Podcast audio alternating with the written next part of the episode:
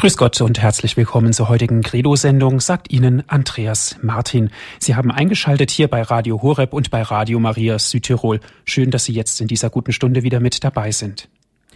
Der zeitgemäße Heilsauftrag der Kirche.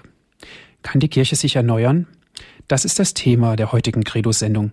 Viele Menschen erwarten etwas, was über die Erfüllung der vielfältigen Wünsche und Sehnsüchte des Alltags hinausgeht oder auch darin als tiefster Grund verborgen liegt. Sie sehnen sich nach Gerechtigkeit, nach Sinn, nach Richtung und Fülle. Aber was erwarten wir ganz konkret von der Kirche und was kann, darf und muss auch die Kirche von uns Christen erwarten? Oder umgekehrt, hat die Kirche das zu bieten, was Menschen heute als Heil sehen und anerkennen? In der heutigen Credo-Sendung werden wir darüber sprechen und die verschiedenen Ansichten aus christlicher Sicht beleuchten. Aus Wetzikon ist uns unser Referent zugeschaltet, Pfarrer Andreas Fuchs. Grüß Gott und guten Abend, Herr Pfarrer Fuchs. Ja, grüß Gott. Herr Pfarrer Fuchs, der zeitgemäße Heilsauftrag der Kirche. Kann die Kirche sich erneuern, ist ja das Thema der heutigen Sendung. Zunächst eine ganz konkrete Frage. Was bedeutet das Wort Heil in Bezug auf Heilsauftrag für uns Christen? Das Wort Heil im Normalfall im klassischen Sinn bedeutet Befreiung von allem Bösen, äh, eine Erlösung im vollständigen Sinn, eine Erlösung von allen Übeln. Und das Heil erlangen, äh, das bedeutet dann eben auch am Ende unseres Lebens, so hoffen wir, das Heil zu erlangen, wo wir dann, äh, wenn wir im Glauben, in der Hoffnung, in der Liebe feststehen, wirklich eben befreit werden von äh, allen leiblichen und allen seelischen Gebrechen und Übeln. Dann haben wir die Fülle des Heils erlangt oder wie man auch äh, sagt, eben dann haben wir den Himmel erlangt. Und das ist unser letztendliches Ziel. Und dieser Heilsauftrag ist äh, eigentlich immer aktuell. Des, deswegen ist ja Jesus gekommen.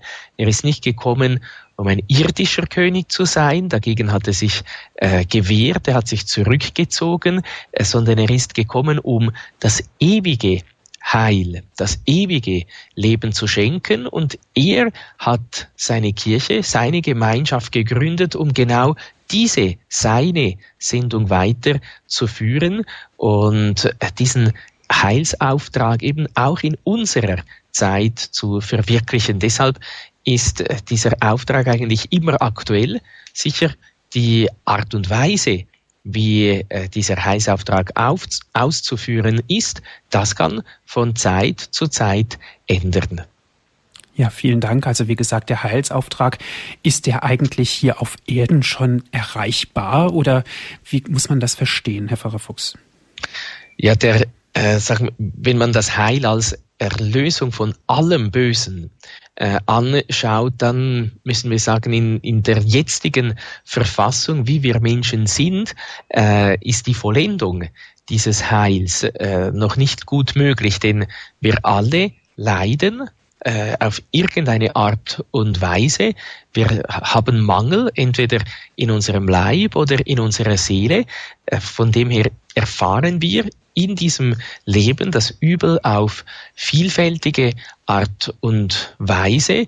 Äh, von dem her können wir nicht sagen, wir haben das Heil in diesem umfassenden Sinn schon erreicht. Aber äh, wir können sagen, wenn wir an Christus glauben, auf ihn hoffen, ihn lieben, wenn wir in seiner Liebe leben, wenn wir in seiner Freundschaft äh, sind, dann äh, haben wir schon einen Vorgeschmack des Heils, dann nehmen wir schon vorauskostend am Heil teil, dann merken wir eben schon, wie gewaltig dieses Heil in unserem Leben ist, wie stark Christus in unserem Leben wirkt, auch dann, wenn wir noch nicht die Vollendung in äh, diesem Heil äh, erfahren haben. Es ist vielleicht ein bisschen so, wie wenn wir an einem Festmahl teilnehmen dürfen äh, und noch nicht äh, beim Dessert beim letzten Gang angelangt sind. Das wäre dann eben die Vollendung.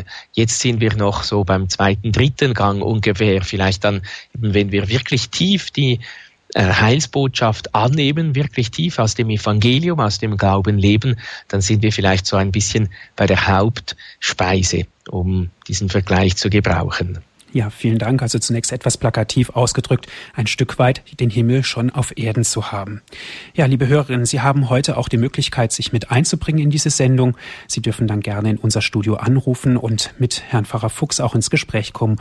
Und ja, die Telefonnummer gebe ich Ihnen dann zu einem späteren Zeitpunkt bekannt. Herr Pfarrer Fuchs, Ihnen nun das Wort. Ja, der Titel der Sendung heißt, da ist der Heilsauftrag der Kirche immer noch aktuell. Darüber haben wir schon ein wenig gesprochen. Kann die Kirche sich erneuern oder muss eine Erneuerung in der Kirche stattfinden? Ein Journalist hat Mutter Teresa einmal gefragt, was muss sich in der Kirche ändern? Und die Antwort war ganz kurz und klar, sie und ich. Und darum geht es eben auch heute Abend eigentlich. Äh, wir müssen, wie der Heilige Vater Johannes Paul II. gesagt hat, neu anfangen bei Christus. Die Erneuerung der Kirche äh, kommt äh, nicht durch Strukturänderungen oder neue Pastoralpläne oder sonst irgendetwas, sondern die Erneuerung kommt durch die Erneuerung des Glaubens, der Hoffnung, der Liebe, durch die Erneuerung jedes einzelnen Gliedes der Kirche. Ich möchte meine Gedanken ein wenig anhand äh, zweier Dokumente der Kirche von Johannes Paul II. und Benedikt XVI. Ihnen äh, schenken. Das eine ist äh, ein sehr schönes Schreiben, das schon einige Zeit zurück ist, das Novo Millennio Ineunte, das heißt eben zu Beginn des dritten Jahrtausends. Aber ein Dokument, das vielleicht allzu schnell auch wieder ein wenig in Vergessenheit geraten ist, wo Johannes Paul II. an der Schwelle des dritten Jahrtausends oder zu Beginn dieses dritten Jahrtausends das Programm oder den Weg aufzeigt, eben die Erneuerung der Kirche aufzeigt. Und ein anderes, das von Benedikt XVI., äh, dieser Brief an die Katholiken in Irland, wo er eben auch aus dieser äh, tiefen Krise äh, in Irland und in der Kirche einen Weg äh, aufzeigt, der begehbar ist, einen Weg der Erneuerung.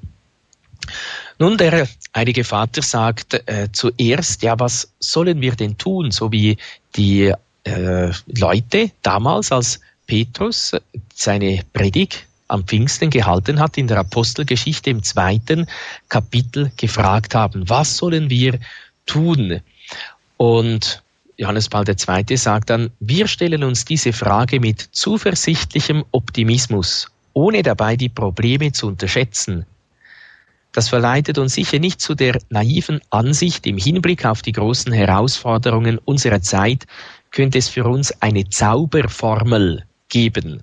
Also so quasi ein Rezept, äh, das man einfach anwenden kann auf jede Situation.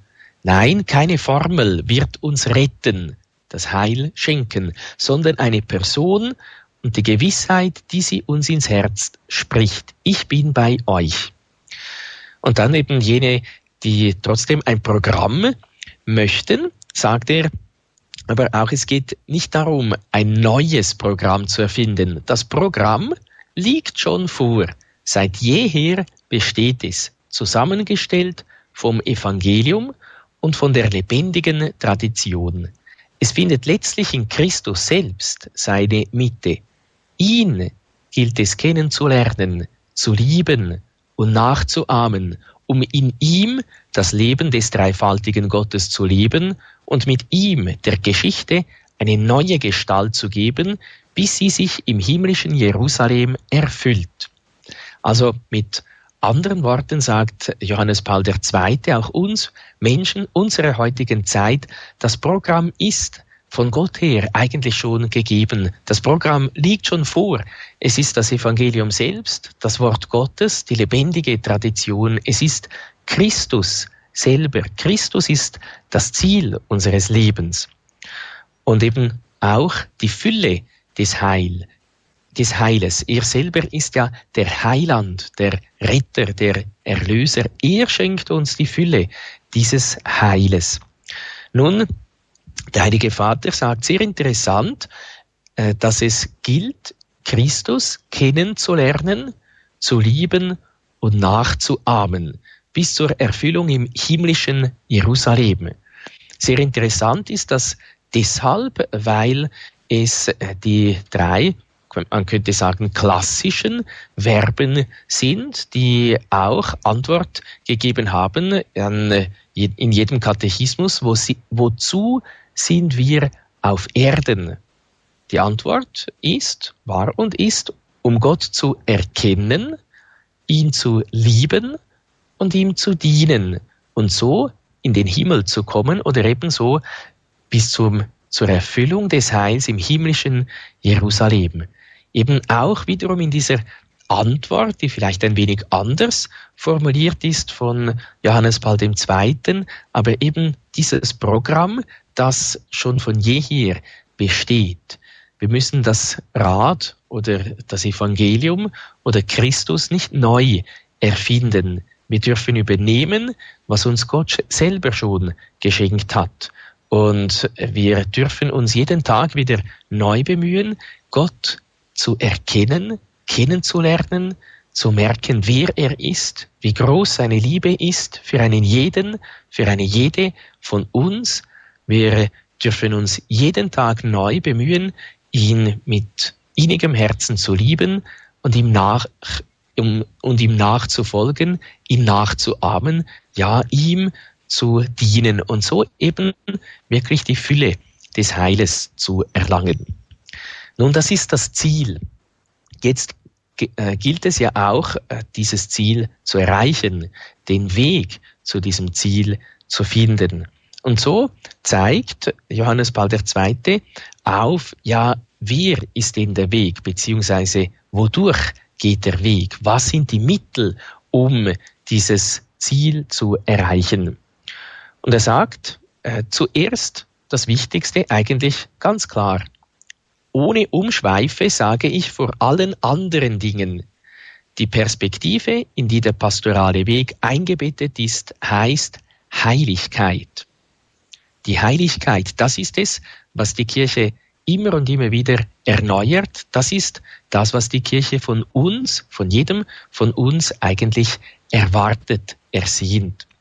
Dann äh, sagt er ein wenig in Bezug nehmend auf Lumen Gentium 5, äh, dass äh, alle zur Heiligkeit berufen sind. Und er erklärt auch sehr schön, was denn Heiligkeit heißt. Denn Heiligkeit kann ein so großes Wort sein, dass jetzt jeder von uns das Gefühl hat, er müsse Wunder vollbringen, er müsse spektakuläre Werke tun oder sonst irgendetwas ganz Komisches. Nein, der Heilige Vater sagt sehr schön, Heiligkeit ist hier im grundsätzlichen Sinn verstanden als Zugehörigkeit zu dem, der eigentlich der Heilige, ja, der dreimal Heilige ist. Also heilig sein bedeutet zu Gott gehören, Gott ganz gehören. Und dann fährt der Papst weiter, doch setzt sich das Geschenk seinerseits in eine Aufgabe um, die die ganze christliche Existenz leiten muss. Das ist es, was Gott will, eure Heiligkeit. Dieser Auftrag betrifft nicht nur einige Christen, sondern, wie das Konzil sagt, alle Christgläubigen jeglichen Standes oder Ranges sind zur Fülle des christlichen Lebens und zur vollkommenen Liebe berufen. Und dann kommt natürlich die Frage, ja, wie werde ich heilig? Wie konkret ist das überhaupt umsetzbar? Kann ich überhaupt heilig werden? Kann ich meine Heiligkeit quasi planen? Äh, und was kann das bedeuten in äh, dem Alltag, in der Pastoral, in der Seelsorge, in der Pfarrei? Und Johannes Paul II. zeigt auf, dass das wichtig ist, dass die Heiligkeit Vorrang hat, eigentlich eben das Wichtigste ist. Und er sagt, wer die seelsorgliche Planung unter das Zeichen der Heiligkeit stellt, trifft in der Tat eine Entscheidung mit Tragweite. Damit wird die Überzeugung ausgedrückt, dass es widersinnig wäre, sich mit einem mittelmäßigen Leben zufrieden zu geben, das im Zeichen einer minimalistischen Ethik und einer oberflächlichen Religiosität geführt wird. Das heißt also, wer heilig werden will, geht aufs Ganze, begnügt sich nicht mit Mittelmäßigkeit, sondern möchte eben Gott ganz erkennen, ganz lieben, ganz dienen, um das Heil ganz zu erreichen. Nun, er sagt dann, Johannes Paul II., auch, wie man das konkret erreichen kann, wie wir uns konkret auf den Weg der Heiligkeit begeben können. Der erste Punkt dabei ist das Gebet. Und er sagt, für diese Pädagogik der Heiligkeit braucht es ein Christentum, das sich vor allem durch die Kunst des Gebets auszeichnet. Beten muss man lernen, indem man diese Kunst immer aufs Neue gleichsam von den Lippen des göttlichen Meisters selbst abliest. Ja, das ist eine Wirklichkeit, die wir oftmals vielleicht auch nicht so ganz gerne äh, haben und anerkennen. Beten muss man lernen.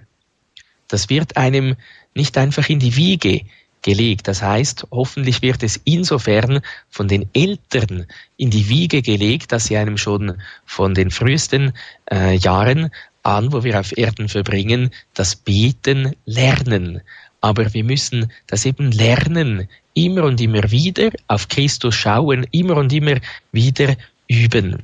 Und er sagt dann, Johannes Paul II., dass die Pfarrei, unsere christlichen Gemeinden da auch eine wichtige Aufgabe haben. Ja, liebe Schwestern und Brüder, unsere christlichen Gemeinden müssen echte Schulen des Gebetes werden, wo die Begegnung mit Christus nicht nur im Fliehen um Hilfe Ausdruck findet, sondern auch in Danksagung, Lob, Anbetung, Betrachtung, Zuhören, Leidenschaft der Gefühle bis hin zu einer richtigen Liebschaft des Herzens. Also zuerst sagt er eben, das Begegnen mit Christus oder das Beten ist nicht nur im Fliehen um Hilfe ein Ausdruck des Gebetes. Das ist vielleicht das, womit die meisten Menschen beginnen. Not lehrt beten, sagen wir ja auch. Und viele von uns haben auch diese Erfahrung gemacht. Wenn es uns schlecht geht, dann rufen wir um Hilfe, dann rufen wir auch Gott um Hilfe. Das ist gut so, aber es soll noch weiter gehen, eben auch in Danksagung, in Lob, in Anbetung, in Betrachtung, im Zuhören, im Hören auf das Wort Gottes, bis hin zu einer richtigen Liebschaft des Herzens. Wie der Heilige Vater sehr schön sagt, das Gebet muss uns lieb werden. Wir müssen das Beten lieben. Es muss eben eine Liebschaft des Herzens sein. Es muss ein Herzensanliegen sein, das uns auch das Herzblut wert ist. Und so sagt Benedikt XVI. eben auch, wie wichtig, dass das Gebet ist. Er schlägt auch vor allem die eucharistische Anbetung vor, nicht nur den Katholiken von Irland, sondern uns allen. Denn äh, auch wenn der Brief an die Katholiken Irlands geschrieben wurde, so gilt er für die ganze Kirche. Der heilige Paulus hat auch den Brief an die Römer oder an die Korinther oder an die Epheser geschrieben, aber äh, er gilt eben auch für uns, für uns alle. Wir sollen uns alle dies zu Herzen nehmen, denn wir alle haben diese innere Erneuerung nötig, diese Erneuerung der Kirche, die wir so sehr ersehnen. Und so sagt dann Benedikt XVI., durch intensives Gebet vor dem anwesenden Herrn könnt ihr Wiedergutmachung leisten für die Sünde des Missbrauchs, die so viel Schaden angerichtet hat. Gleichzeitig könnt ihr so die Gnade neuer Stärke erfliehen und einen tieferen Sinn des Auftrags aller Bischöfe Priester, Ordensleute und Gläubigen. Ich bin zuversichtlich, dass dieses Unterfangen zu einer Neugeburt der Kirche in ihr Land führen und in der Fülle von Gottes Wahrheit führen wird. Denn es ist die Wahrheit, die uns frei macht. Eben nicht nur eine Neugeburt der Kirche in Irland, sondern auch eine Neugeburt der Kirche auf der ganzen Welt. Eben diese Erneuerung, die nötig ist.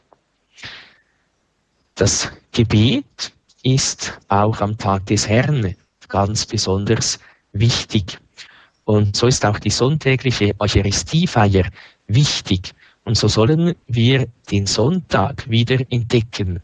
Johannes Paul II. hat ja ein ganzes Schreiben über den Sonntag verfasst. Dies Domini, der Tag des Herrn.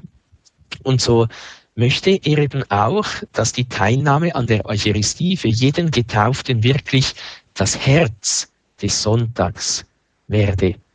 Und er sagt, dies ist ein unverzichtbarer Anspruch, den man nicht nur erfüllt, um einer Pflicht nachzukommen, sondern weil er für ein wahrhaft bewusstes und stimmiges christliches Leben notwendig ist. Es gibt immer wieder Jugendliche, die fragen, ja, Herr Pfarrer, muss ich denn wirklich äh, am Sonntag in die Kirche kommen?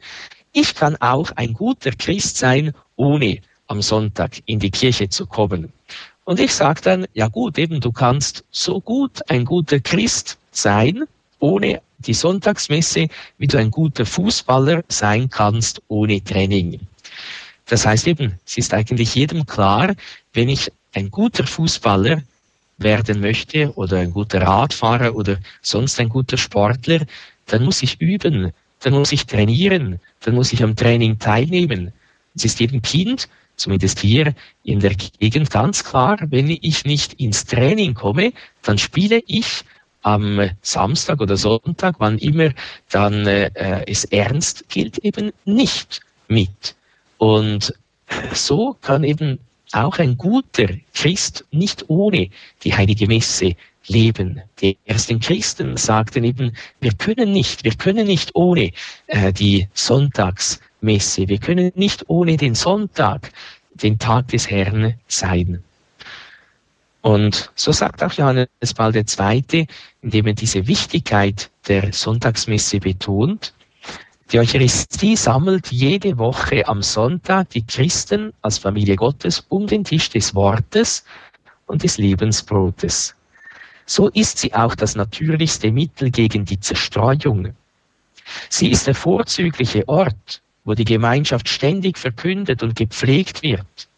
Gerade durch die Teilnahme an der Eucharistie wird der Tag des Herrn auch der Tag der Kirche, die auf diese Weise ihre Rolle als Sakrament der Einheit wirksam spielen kann. Eben die Gemeinschaft habe ich nicht, wenn ich alleine im Wald oder zu Hause bete.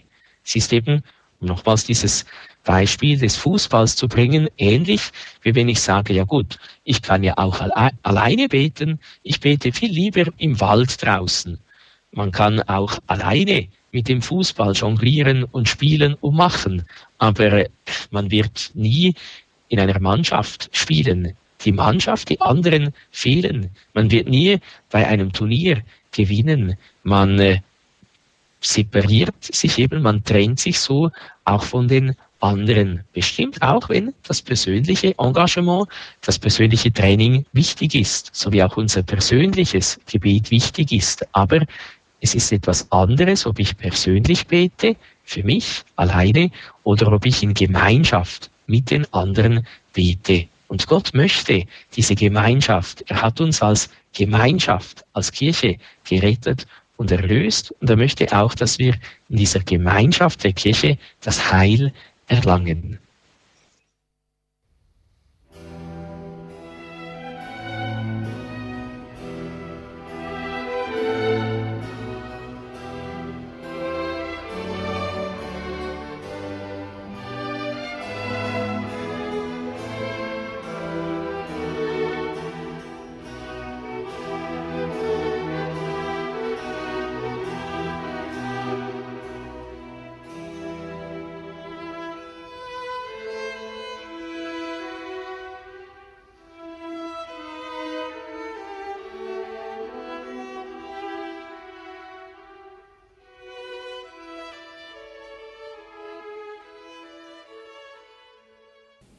Sie hören hier bei Radio Horeb und bei Radio Maria die Sendung Credo, der Glauben der Kirche.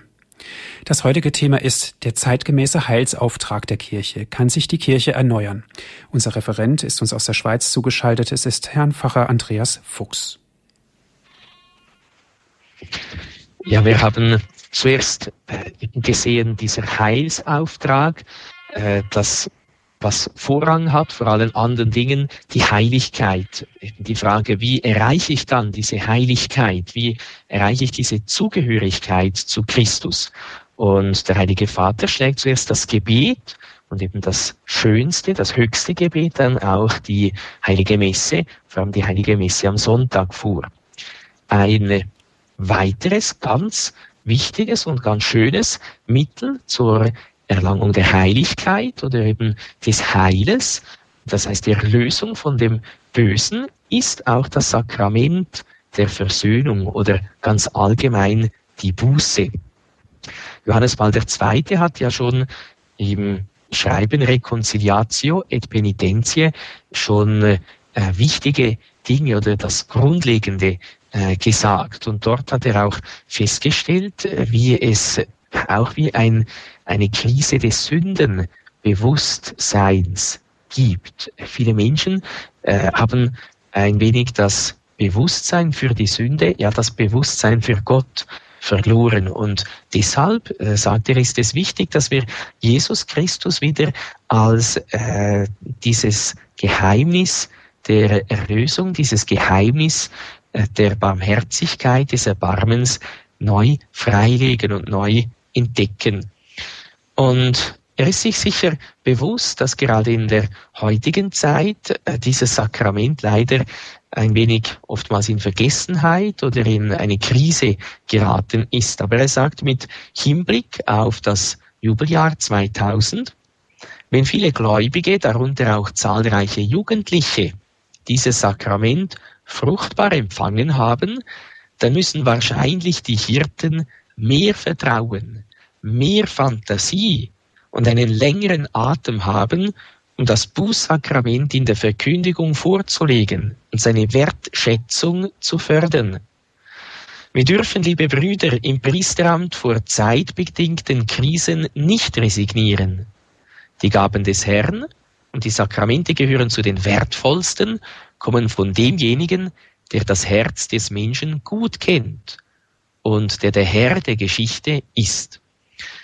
Das heißt also, vielleicht äh, müssen auch die gläubigen Laien den Hirten helfen, damit sie mehr Vertrauen, mehr Fantasie auch haben, mehr Mut auch haben, um dieses Sakrament in einer guten Weise den Menschen näher zu bringen, dass sie wieder merken eben, wie wertvoll dieses Sakrament ist, dass es nicht einfach nur für die Not Fälle da ist äh, für äh, die schwerwiegenden Fälle, sondern für alle, dass es wirklich heilsam ist, heilbringend ist, dass es uns eben insofern auch das Heil schenkt, dass es, dass es uns von den Sünden befreit, vom geistlichen, moralischen Übel befreit und uns nicht nur befreit, sondern auch stärkt. Stärkt eben in dieser Erneuerung, stärkt im Kampf gegen das Böse. Das Sakrament der Versöhnung schenkt uns auch viele, viele Gnaden, um beständig zu bleiben. Es ist ja schon genug schwierig, gut zu werden und dann noch gut zu bleiben, beständig zu bleiben. Äh, das schafft keiner von uns ohne die Hilfe Gottes. Und Gott schenkt eben eine große, große Hilfe auch in diesem, in diesem wunderbaren Sakrament der Versöhnung, der Buße. Und so lädt Benedikt XVI. auch ganz besonders zur Buße ein. Nicht nur zum Sakrament der Buße, sondern auch zum Buße tun allgemein. Und er sagt, ich lade euch alle ein, die Freitagsbuße für die Dauer eines Jahres bis Ostern 2011 dieser Intention zu widmen. Die Freitagsbuße, das, was wir vielleicht ab und zu ein wenig vergessen haben. Der Freitag, der Tag des Leidens Christi, der Tag, an dem Christus gestorben ist, der Tag, an dem er auf sein Leben, auf alles verzichtet hat, damit wir das Leben bekommen. Und so ist es eben auch schön, wenn wir am Freitag Buße tun, auf etwas ganz Besonderes verzichten, auf Fleisch essen, auf äh, Alkohol, auf Rauchen, auf Fernsehen, äh, auf viele andere Dinge und ganz besonders das Gute tun, uns Zeit nehmen für das Gebet, für den Besuch Jesu im Tabernakel, um ein gutes Werk zu tun, um den Kranken und Leidenden nahe zu stehen. Und auch an uns geht diese Einladung, eben diese Freitagsbuße auch wieder neu zu entdecken. Und er sagt dann noch weiter, ich bitte euch, euer Fasten, euer Gebet, eure Schriftlesung und eure Werke der Nächstenliebe dem zu widmen, damit ihr so die Gnade der Heilung und der Erneuerung für die Kirche in Irland erlangt. Ich ermutige euch aufs Neue, das Sakrament der Versöhnung für euch zu entdecken und häufiger die verwandelnde Kraft seiner Gnade zu nutzen. Eben die Erneuerung und das Sakrament der Versöhnung als große Hilfe zu dieser Erneuerung, dass wir eben diese klassischen Mittel, diese klassischen Gnaden, die Gott uns anbietet, Fasten, Gebet, Schriftlesung, Werke der Nächstenliebe, das Sakrament der Versöhnung, dass wir die neu entdecken, neu leben, mit neuem Glauben, mit neuer Liebe, mit neuer Ernsthaftigkeit, aber auch mit neuer Freude. Und so schlägt Johannes Paul II. auch etwas vor, das mich sehr erstaunt hat oder was uns auch aufzeigt, wie ernst die Situation ist, nicht nur in Irland, sondern äh, in der ganzen Kirche. Er sagt, ich schlage ebenfalls eine gemeinsame Mission in ganz Irland für alle Bischöfe, Priester und Ordensleute vor.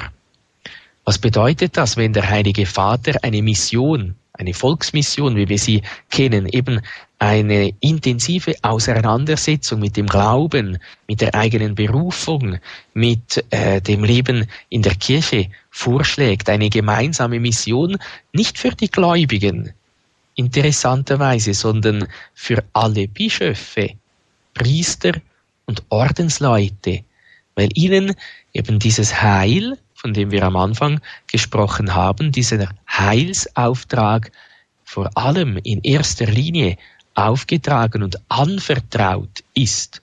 Und wenn die Hirten schwach sind, dann äh, vermögen sie auch die Herde nicht gut zu weiden. Deshalb müssen die Hirten gestärkt werden.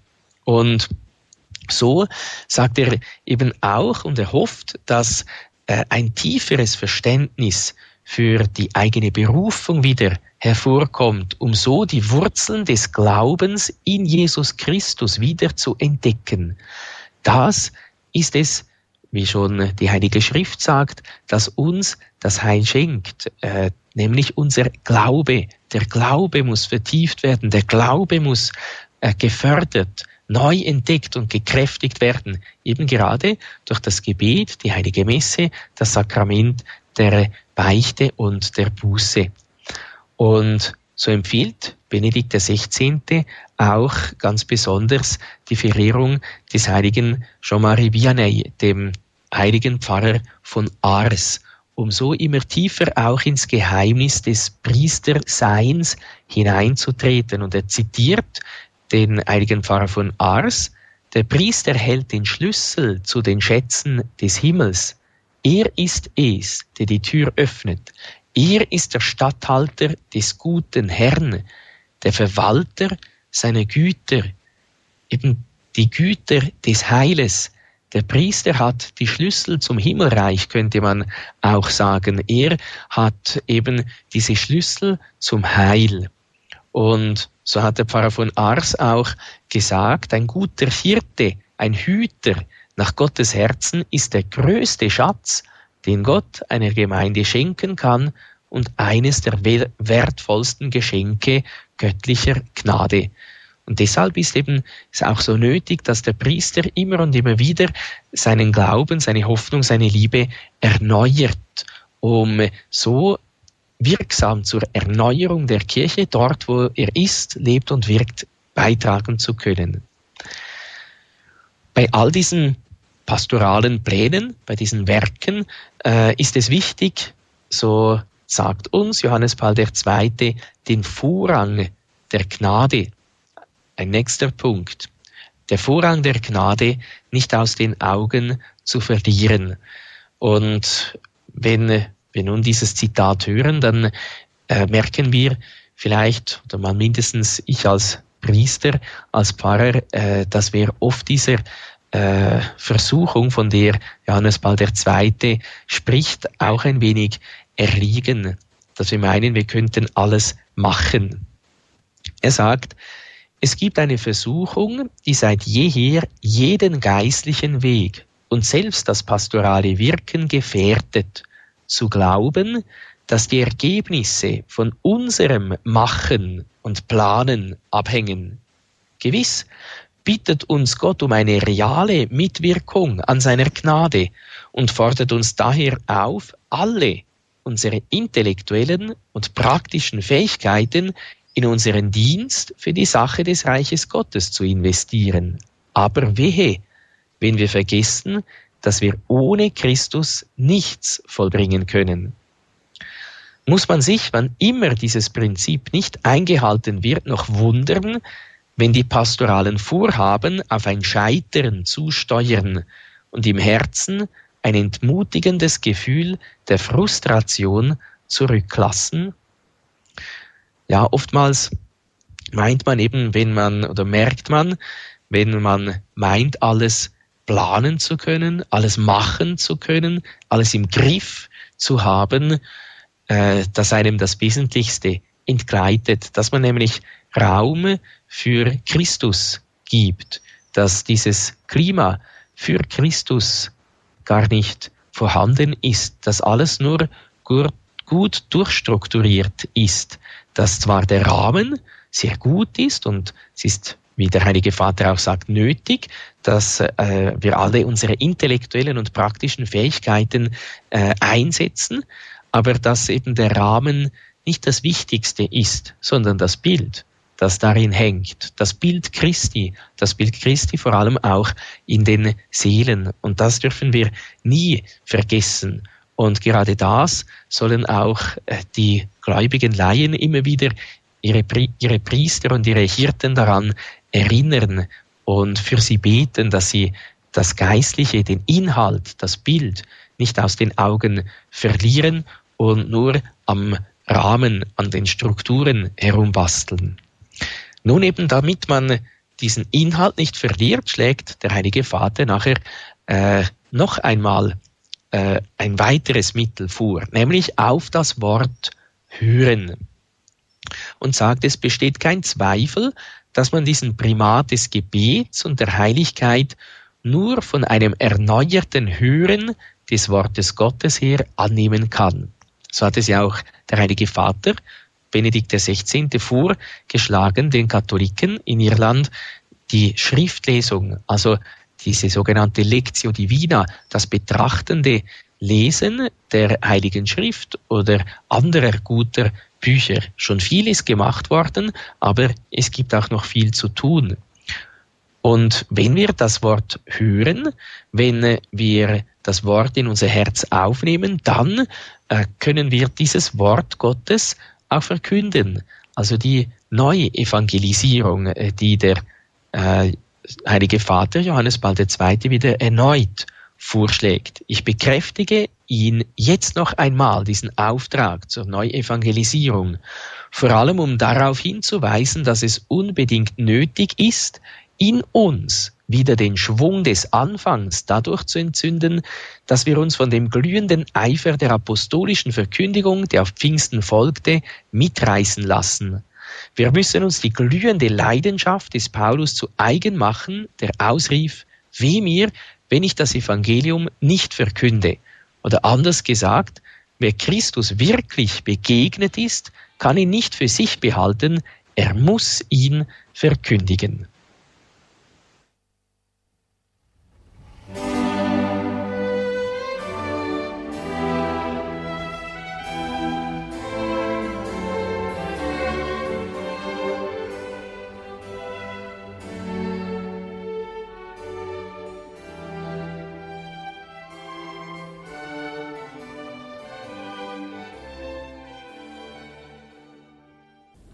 Sie haben eingeschaltet hier bei Radio Horeb und bei Radio Maria Südtirol in der Credo-Sendung.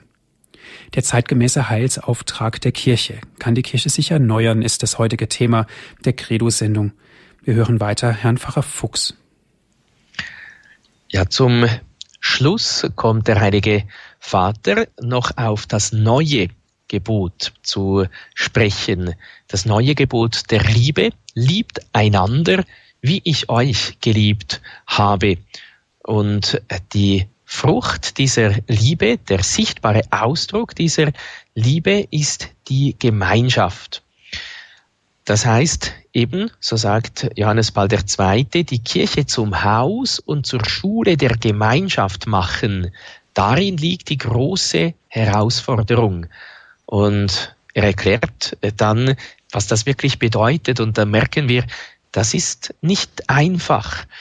Äh, zuerst sagt er einmal, so ähnlich wie wir es schon vorhin gesehen haben, man soll nicht sofort gleich reinschießen. Man kann das nicht einfach machen. Jetzt planen wir die Gemeinschaft, jetzt machen wir die Gemeinschaft, sondern er sagt und er zeigt sehr schön auf, was es denn heißt, eine Spiritualität der Gemeinschaft zu haben. Und er sagt da äh, vier Punkte. Zuerst, Spiritualität der Gemeinschaft bedeutet vor allem den Blick des Herzens auf das Geheimnis der Dreifaltigkeit zu lenken, das in uns wohnt und dessen Licht auch auf dem Angesicht der Brüder und Schwestern neben uns wahrgenommen werden muss. Also der Blick des Herzens, der Blick des Glaubens. Ohne den Glauben erkennen wir das Geheimnis der Dreifaltigkeit auf dem Angesicht der Brüder und Schwestern nicht. Äh, und dann ist es eine rein weltliche Gemeinschaft oder vielleicht eben eine Interessengemeinschaft, aber nicht eine Gemeinschaft des Glaubens und der Liebe.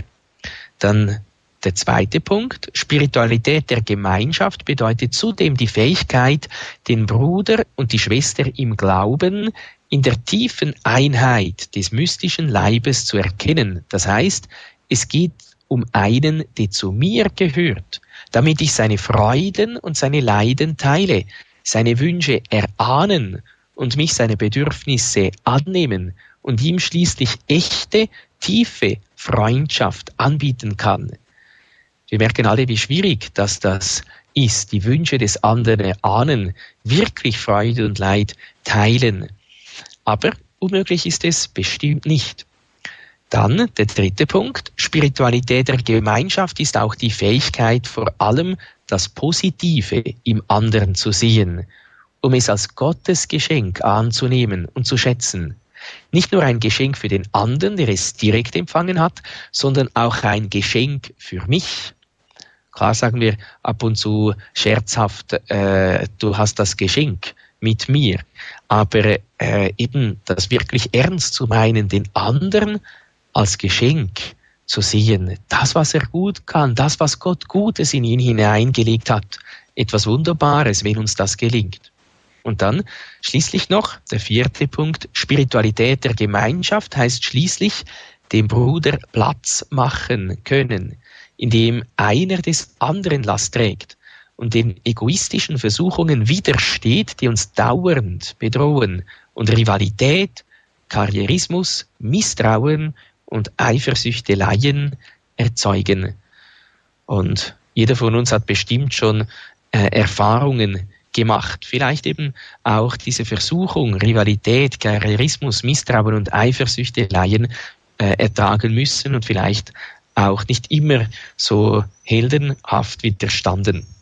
Und dann sagt er zum Schluss etwas auch ganz Wichtiges, nämlich eben, äh, dass der Rahmen und das Bild übereinstimmen müssen, beziehungsweise dass das Bild eben noch viel wichtiger ist. Machen wir uns keine Illusionen. Ohne diesen geistlichen Weg würden die äußeren Mittel der Gemeinschaft recht wenig nützen. Sie würden zu seelenlosen Apparaten werden, eher Masken der Gemeinschaft als Möglichkeiten, dass diese sich ausdrücken und wachsen kann. Ebenso sind wir dann auch wieder eigentlich am Anfang dessen, äh, was Johannes Paul II. und Benedikt XVI. sagt. Es braucht diese innere Erneuerung, diese innere Erneuerung, dieses Streben nach Heiligkeit, äh, dieses äh, diese Sehnsucht, Gott zu erkennen, zu lieben und ihm zu dienen. Diese innere Erneuerung, die sich dann auch gegen außen zeigen wird.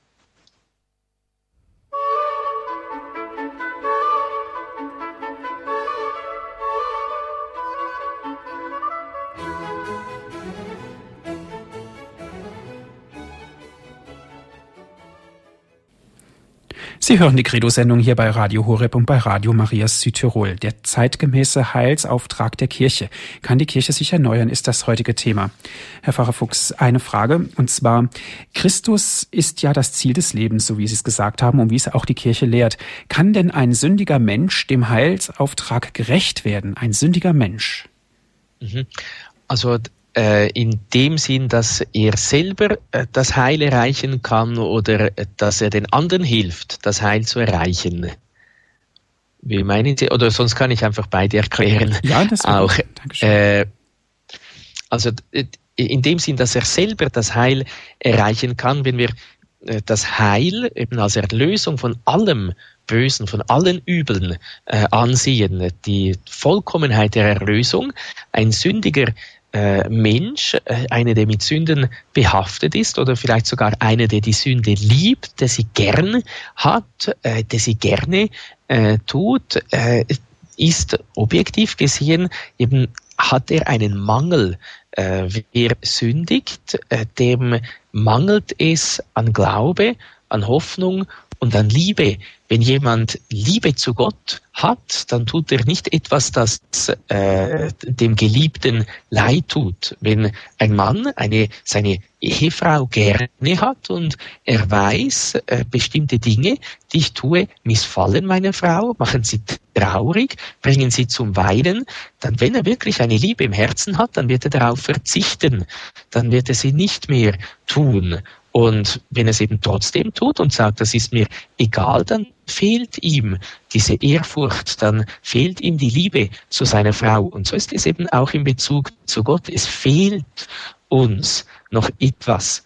Bestimmt, es ist nicht unmöglich, dass er das Heil erlangt, äh, wenn er sich bekehrt, wenn er sich auf Gott hin wieder ganz aus, äh, ausrichtet, auf Gott hin hinwendet, wenn er Gott bittet, nimm doch eben diesen Mangel äh, von mir, schenk mir wieder ganz deine Liebe. Also äh, wir alle sind ja sündige Menschen, wir alle äh, sind Menschen, die diesen Hang, diese Gewohnheit oftmals auch äh, zur Sünde haben. Wir alle müssen uns deshalb eben beständig erneuern, wieder neu in Christus machen, äh, neu machen lassen, heilen lassen von Gott. Hier, äh, das ist äh, die Aufgabe eines jeden Tages. Die Heilige Schrift sagt auch, der Gerechte sündigt siebenmal am Tag. Eben diese Unvollkommenheiten, diese kleinen äh, Dinge, die wir eigentlich nicht wollen, äh, diese, dieser kleine Mangel an Liebe gegenüber Gott und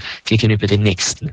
In, insofern kann man sagen, das Heil steht eben allen offen, wenn sie sich erneut von Gott packen lassen, wenn sie sich erneut von Gott ergreifen lassen, dann äh, ist das kein Problem, auch wenn es vielleicht mühsam ist.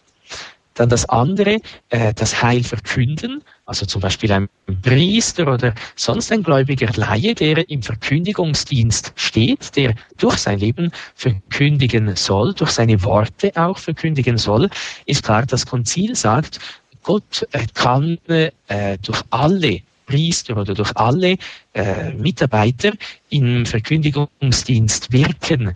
Aber es ist viel, viel einfacher, wenn äh, auch der Priester eben heiligmäßig und nicht nur mäßig heilig ist. Äh, es ist äh, viel einfacher, er kann äh, so viel besser wirken, je mehr äh, das Herz wirklich ganz rein ist, ganz offen ist, kann er äh, durch einen Menschen eben viel einfacher das Heil schenken. Auch wenn das Heil immer von Gott kommt, aber es ist einfacher, wenn, wenn die Leitung gut ist, wenn die Leitung nicht verstopft ist oder äh, wenn die Qualität auch der Leitung, gerade auch beim Radio, ja gut ist, äh, sonst hört man sie nachdem nicht gut. Die Botschaft wäre schon klar, aber wir haben Mühe, Schwierigkeiten, das zu hören. Aber auch hier äh, ist äh, sicher auch das eben, wir müssen uns Mühe geben. Wir sollen uns auch da beständig, beständig wieder erneuern. Und Gott kann dann eben auch uns helfen, dass wir gute Verkünderinnen und Verkünder der Heilsbotschaft werden. Mhm. Vielen Dank. Also ein das Heilwerden und insbesondere auch später das Seelenheil, das ist ja ein ganz dynamischer Prozess. Inwieweit helfen uns denn da die Sakramente, besonders das Sakrament der Buße, um ganz einfach dem Heil und später auch natürlich dem Seelenheil gerecht zu werden? Ja, das äh, Heil, eben Erlösung vom Bösen. Äh, ich denke immer wieder, oder man kann ein bisschen salopp äh, sagen, in der Lossprechung werden wir unsere Sünden wirklich los. Und gerade dann, wenn uns etwas sehr schwer auf dem Herzen liegt, wirklich eine Last ist, dann dürfen wir sicher sein, äh, dass uns eben quasi das Heil auf den Kopf zugesagt wird, ganz persönlich, dass Christus ganz persönlich zu mir spricht, deine Sünden sind dir vergeben. Und wenn Gott vergibt, dann vergisst er auch, dann löscht er durch, dann gibt es diese Sünden nicht mehr.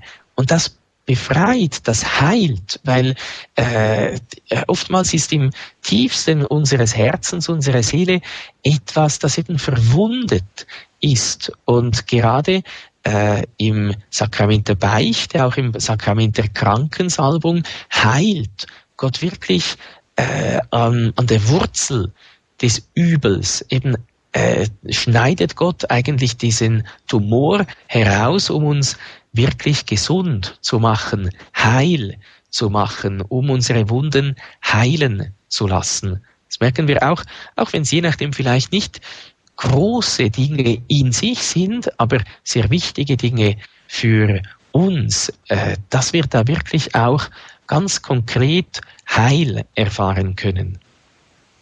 Ja, vielen Dank, Herr Pfarrer Fuchs. Wir sind jetzt schon am Ende der Sendung angelangt. Vielen Dank, dass Sie sich Zeit genommen haben und für uns da waren. Danke auch an Sie, liebe Hörerinnen und Hörer. Wenn Sie sich gerne diese Sendung noch einmal anhören möchten, nutzen Sie das Internet. Unter www.horeb.org finden Sie unser Podcast- und Download-Angebot. Noch einmal unsere Internetadresse, das ist www.horeb.org. ORG. Darüber hinaus können Sie sich auch einen Mitschnitt dieser Sendung bei unserem CD-Dienst bestellen. Ganz einfach anrufen unter der Telefonnummer 0700 75 25 75 20. Wenn Sie von außerhalb Deutschlands anrufen, bitte nicht vergessen, die 0049 vorzuwählen. 0700 75 25 75 20. Gleich geht es weiter hier im Programm bei Radio Horeb und Radio Maria mit der Komplett. Zum Schluss darf ich Sie, Herr Pfarrer Fuchs, noch um den Segen bitten. Ja, wir wollen äh, die Mutter Gottes bitten. Sie ist ja, könnte man sagen, die Mutter der Erneuerung, äh, geistliche Mutter. Äh, sie hilft uns immer und immer wieder auf Christus zu schauen, immer und immer wieder eben innerlich neu zu werden, äh, innerlich dieses Heil zu erlangen, äh, dieses Heil zu vertiefen, das Gott uns zugesagt hat. Der Herr sei mit euch. Und mit deinem Geiste. Auf die Fürsprache der seligen Jungfrau und Gottesmutter Maria, aller Engel und Heiligen, segne, behüte, heile und heilige euch der allmächtige Gott, der Vater und der Sohn und der Heilige Geist. Amen. Gelobt sei Jesus Christus. in Ewigkeit. Amen.